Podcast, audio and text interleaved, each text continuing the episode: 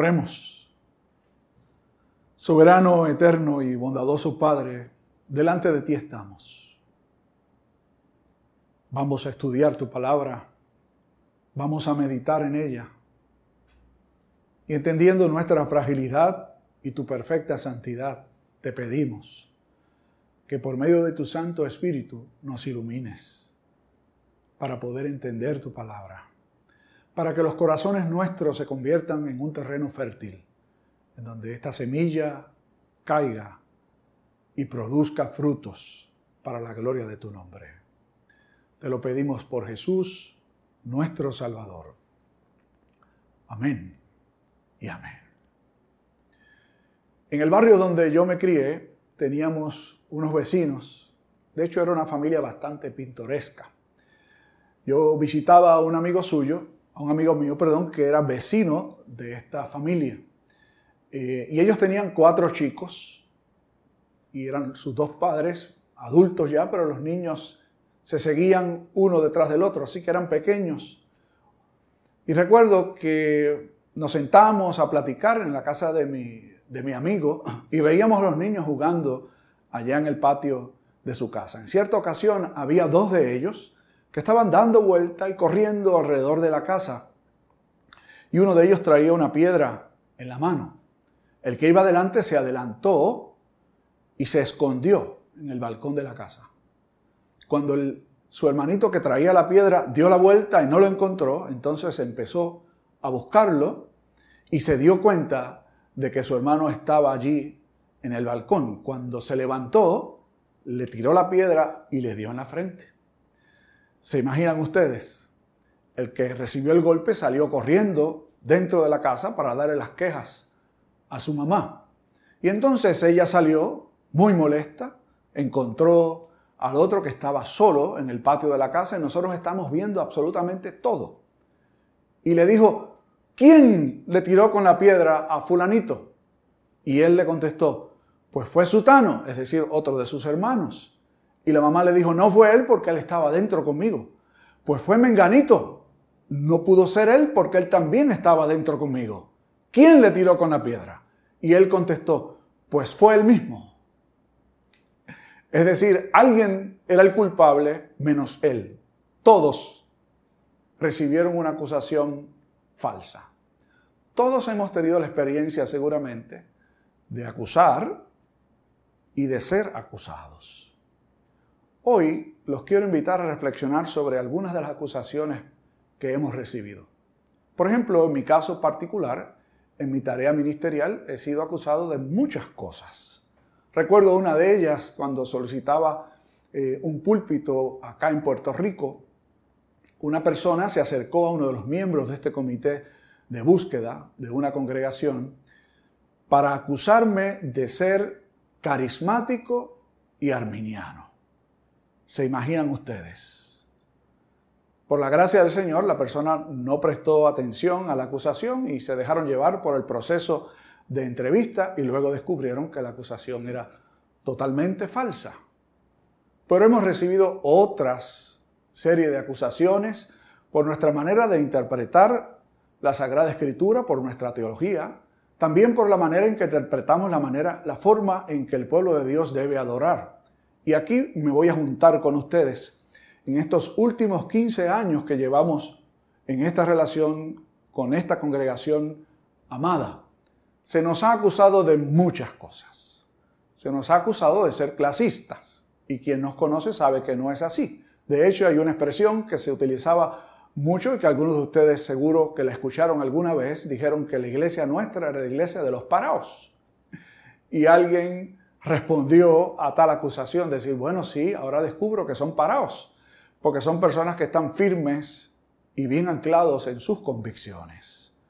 Nos acusaban, y pienso que aún lo pueden estar haciendo, de ser retrógradas o muy anticuados por nuestra liturgia, por la manera en que teológicamente nos expresamos. Pero quiero compartir con ustedes unas acusaciones que recibimos, muy particularmente hace aproximadamente unos cinco, y cinco años y unos cuantos meses. En aquella ocasión, cuando, cuando nuestra congregación estaba mirando la posibilidad de salir de la antigua denominación en la que estábamos, se nos acusó, entre otras cosas, de ser homofóbicos, homófobos, como es la palabra correcta. ¿Qué es eso? Bueno, supuestamente nosotros éramos una especie de secta que pues no aceptaba a las personas que eh, son homosexuales y que no podíamos tener ningún tipo de vínculo o relación con ellos. Es una, una forma de respuesta irracional. Pero de todas las acusaciones, la que más llamó mi atención fue esta. Alguien, mientras nosotros salíamos, escribió un documento en donde acusaba a la iglesia nuestra de ser bibliólatras. Me imaginaba lo que él quería decir, obviamente, busqué en el diccionario y bibliólatras son los que adoran los libros. Él lo que quería implicar era que nosotros nos habíamos convertido también en una especie de secta que adoraba la Sagrada Escritura, la Biblia. Y pensé en esa experiencia mientras nos preparábamos para el sermón de esta mañana. De hecho, debo decir que este sermón y el del próximo domingo son como una clase básica en la universidad. En mi tiempo le llevábamos 101. Ahora sé que tienen otra serie de números, ¿no? Hay unas que se llaman 1101, otras 3001. Póngale usted el número que desee. Pero hoy vamos a tocar lo que creemos que son aspectos básicos y fundamentales de la fe que todo creyente, que todo miembro de una congregación cristiana debería tener meridianamente claro. Hoy y la semana próxima estaremos discutiendo acerca de cómo Jesús veía las sagradas escrituras. Esto me hizo recordar también una de las dinámicas que se dieron en el proceso de nuestro éxodo, de nuestra salida, en una reunión que se convocó para que las personas se expresaran sobre sus puntos de vista acerca de lo que ellos entendían que era la razón por la cual nosotros estábamos solicitando una transferencia, que realmente no era la razón nuestra. Allí ah, hubo otra acusación más. Nuestra postura en esencia era que creíamos y hoy estamos cada vez más convencidos de que la antigua denominación había abandonado la palabra de Dios como su regla de fe y práctica. Una de las personas que compartió ese día hizo la siguiente aseveración. Decía, a nosotros nos enseñaron en el seminario que cuando se quisiera saber si una verdad bíblica es verdad o no lo es, como usted lo está escuchando, deberíamos ver qué Jesús opinaba sobre ese respecto. Es decir, que según esta, esta forma de interpretar la Sagrada Escritura, hay algunas porciones de la Biblia que no son verdad, otras que no son tanta verdad y otras que sí son verdad porque Jesús las dijo. Así que de, de alguna forma haciendo un juego con esta manera triste y lamentable de interpretar la verdad escritural, estaremos examinando juntos qué Jesús pensaba sobre la Sagrada Escritura y de manera muy particular, inicialmente, sobre el Antiguo Testamento. He visto en otros círculos y he escuchado en otros documentos a personas argumentar que el Antiguo Testamento muestra a un Dios distinto al del Nuevo Testamento. De hecho, algunos han llegado a decir que el Antiguo Testamento está abolido, ha pasado a la historia y ya no es necesario para la iglesia del Señor. Todo lo que hace falta examinar es el Nuevo Testamento. Y algunos llegan a decir que de toda la Sagrada Escritura, Antiguo y Nuevo Testamento, lo único que se debe escuchar es los Evangelios. Escuchen bien qué Jesús pensaba acerca de la Sagrada Escritura. Fueron leídas hoy dos porciones de la Biblia que si usted es un buen observador, se habrá dado cuenta de que lo que se dice en el libro del profeta Isaías, lo cita luego Pedro en su primera carta.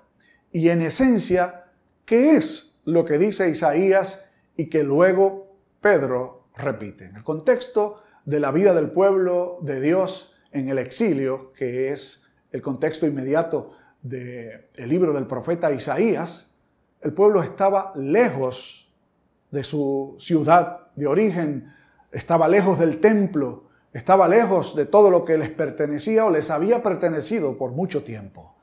Y Dios habla por medio del profeta diciéndole, levántate, levanta la voz, anunciadora de Sión. ¿Y qué debo decir? Pregunta. Y la respuesta fue, en síntesis, que la hierba se seca, que la flor se marchita, pero la palabra de Dios permanece para siempre.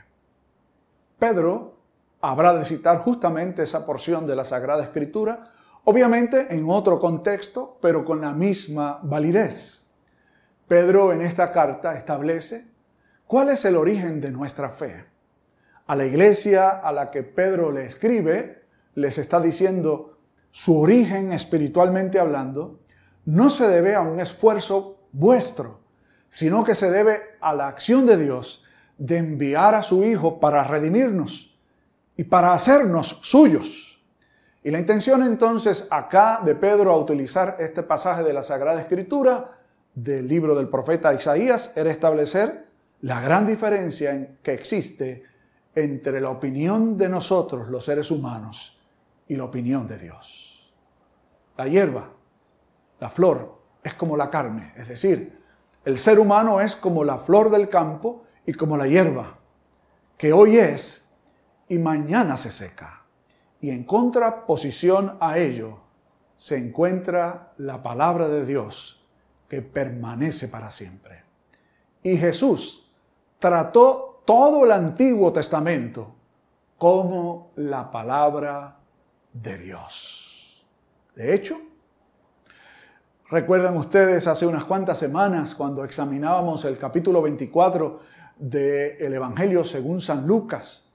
Y en este último discurso que Lucas recoge en este encuentro de Jesús con sus discípulos, ya él resucitado, les recuerda lo que ya antes les había dicho, que la palabra del Señor lo dice, lo afirma, que todo lo que sucedió con él estaba escrito en la ley de Moisés, en los profetas y en los salmos.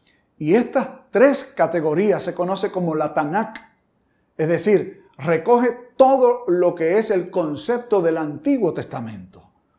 Todo el Antiguo Testamento es validado por Cristo.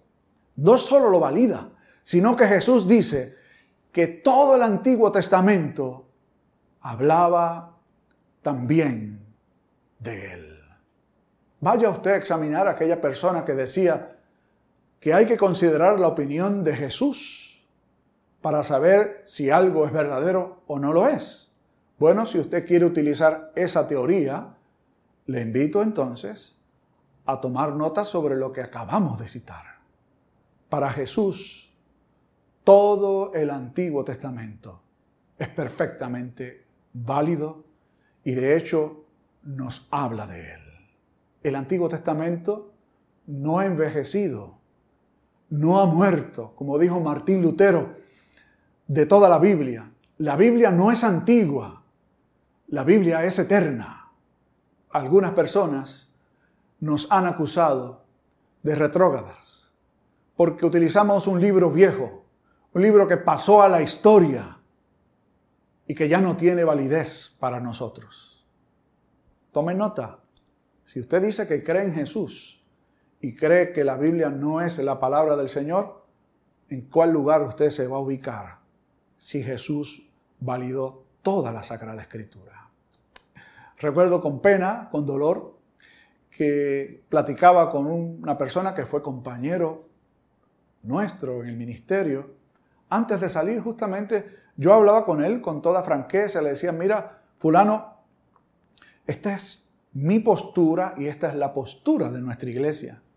Nosotros creemos que toda la Biblia es la palabra de Dios, porque nosotros creemos que ella es, da testimonio de sí misma y que Jesús la validó. Y entonces él me dijo, pero es que yo creo que si Jesús viniera hoy, hubiera dicho otras cosas. yo me tuve que despedir de él. Le dije, yo creo que aquí no hay terreno común del que podamos seguir hablando. La segunda gran verdad que Jesús expuso, además de creer que toda la Biblia es la palabra de Dios, es que ésta tiene actualidad y vigencia sobre la manera en que nosotros hoy nos comportamos. Es decir, no se trata de un tratado antiguo al que uno recurre de vez en cuando para sacar de allí algo bonito, sino que toda la escritura, el Antiguo y el Nuevo Testamento, hoy siguen siendo la única regla de fe y conducta. ¿Qué dijo Jesús? Por ejemplo, en el Sermón del Monte, una de sus exposiciones, en ese extenso sermón, que en la versión que nos ofrece Mateo, Jesús dijo, no penséis que he venido a abrogar la ley, es decir, no piensen ustedes que yo he venido a echar al suelo la ley de Dios, es decir, el Antiguo Testamento, los diez mandamientos y todo lo que se enseña en el Antiguo Testamento. No, de ninguna manera, al contrario, yo he venido a cumplirla y he venido a hacerla cumplir. Algunos de estos que argumentan que todo lo que hay que hacer es seguir las enseñanzas de Jesús. Vaya a ver usted que Jesús dijo sobre la ley antigua. Él dijo, oísteis que fue dicho, no adulterarás. De hecho, cita uno de los diez mandamientos. Y algunos dicen, bueno, ¿ves que Jesús ha traído algo nuevo? Ha dicho, oísteis que fue dicho, como, como quien dice, esto es lo que antes se practicaba y él vino a enseñar algo nuevo. ¿Qué vino a enseñar? Él dijo, mas yo os digo que el que mira con deseos a la mujer de su prójimo, adulteró con ella en su corazón. Jesús no vino a abrogar la ley, más bien vino a enseñar el verdadero sentido de la ley. Tomemos otro ejemplo, el día del reposo. Los judíos antiguos habían desarrollado toda una serie de prácticas alrededor del día de reposo. Y este fue el tema sobre el cual Jesús chocó más con los líderes de su tiempo, porque sanó gente el día de reposo, porque permitió que sus discípulos recogieran espigas el día de reposo. Él no vino a abolir ese mandamiento, sino más bien vino a enseñar el sentido verdadero de ese mandamiento, cuando dijo, el hombre no fue hecho para el sábado, sino el sábado para el hombre, y sanó enfermos, y compartió la palabra, y violó en el sentido en que los judíos entendían el antiguo mandamiento, más bien lo que hizo fue enseñarles cuál es el verdadero sentido que él mismo encierra. El Evangelio descansa sobre dos grandes columnas, el Antiguo y el Nuevo Testamento. Si una de estas dos columnas se cae, se distorsiona el Evangelio, se cae todo el Evangelio. La palabra de Dios es como si dijéramos para un piloto la pista de aterrizaje. Seguro para todos aquellos que vuelan, aunque probablemente hace bastante tiempo que usted no lo hace, cuando usted se monta en un avión, descansa en que el piloto sepa dónde va a aterrizar y que el avión caiga justamente en esa pista que en la distancia se ve como un lugar muy, pero que muy estrecho. La Sagrada Escritura es eso para el creyente. Es una pista que parece estrecha, pero es el lugar que nos ofrece seguridad traer, tratar, perdón, de aterrizar fuera de la pista, usted sabe las consecuencias que puede traer. Tratar de vivir fuera de los mandamientos de Dios, usted puede imaginarse las consecuencias que puede traer. Cuando nos disponíamos a salir, nuestra intención siempre fue transferirnos, no convertirnos en una iglesia independiente. Nunca pensamos en eso. Comenzamos a examinar y en lo personal yo empecé a examinar algunos de los documentos de la Iglesia Presbiteriana Evangélica. Y habiendo examinado con todo cuidado los documentos de la anterior denominación, voy a ver la introducción al libro de orden, que es la constitución de la iglesia. Es decir, allí no se supone que usted va a encontrar artículos doctrinales o artículos de fe. Estoy examinando este documento y en la introducción de un documento que es de gobierno dice que toda la escritura es autoatestiguable y que siendo verdadera requiere nuestra total sumisión en todos los aspectos de la vida. Dice también que la Sagrada Escritura, los 66 libros de la misma, son un testigo completo de los actos redentores de Dios que culminan en la persona de Jesucristo. Cuando leí esta introducción, yo dije, yo no tengo más que buscar. Esto es justamente lo que tenemos que creer. Este es justamente el lugar al que debemos acudir. Hoy le pregunto a usted, ¿de qué se le acusa? Si se le acusa de hacer algo indebido, la acusación tiene fundamento y debe prosperar. Pero si se nos acusa de algo que recuerdo que el pastor nuestro en Mayagüez compartió conmigo cuando él tuvo que pasar por su propio proceso de enjuiciamiento. Y le pregunto, Abraham, si en esa reunión te acusan y deciden despedirte, ¿qué vas a hacer? Y él me contestó en el teléfono con tanta tranquilidad y me dijo, Juan Ramón, si eso pasara, me harían el hombre más dichoso del mundo, porque estaría cumpliendo lo que Jesús dijo. Bienaventurados sois cuando por mi causa os vituperen y os persigan, y digan toda clase de males contra vosotros, mintiendo.